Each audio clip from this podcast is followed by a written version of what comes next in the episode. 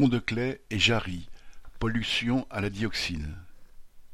Une étude menée depuis 2012 vient d'être publiée révélant des taux élevés de dioxine, une substance cancérigène, et autres produits toxiques dans les sols environnant les plateformes chimiques de Pont-de-Claix et de Jarry dans l'Isère, non loin de Grenoble.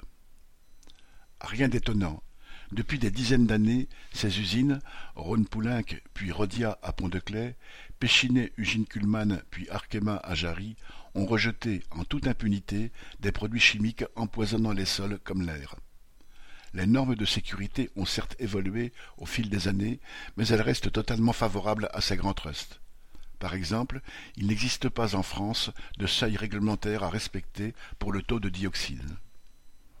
Les habitants de ces zones les plus proches des sites, soit entre 500 et 700 personnes selon la préfecture, ne doivent plus consommer les légumes de leur jardin.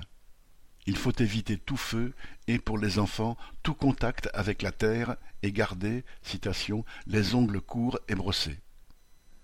Les dirigeants de ces entreprises très polluantes, protégées par les pouvoirs publics, font de beaux discours sur l'écologie, sur la nécessité de protéger la nature et la santé des habitants mais ce verbiage camoufle leurs objectifs de profit avant tout.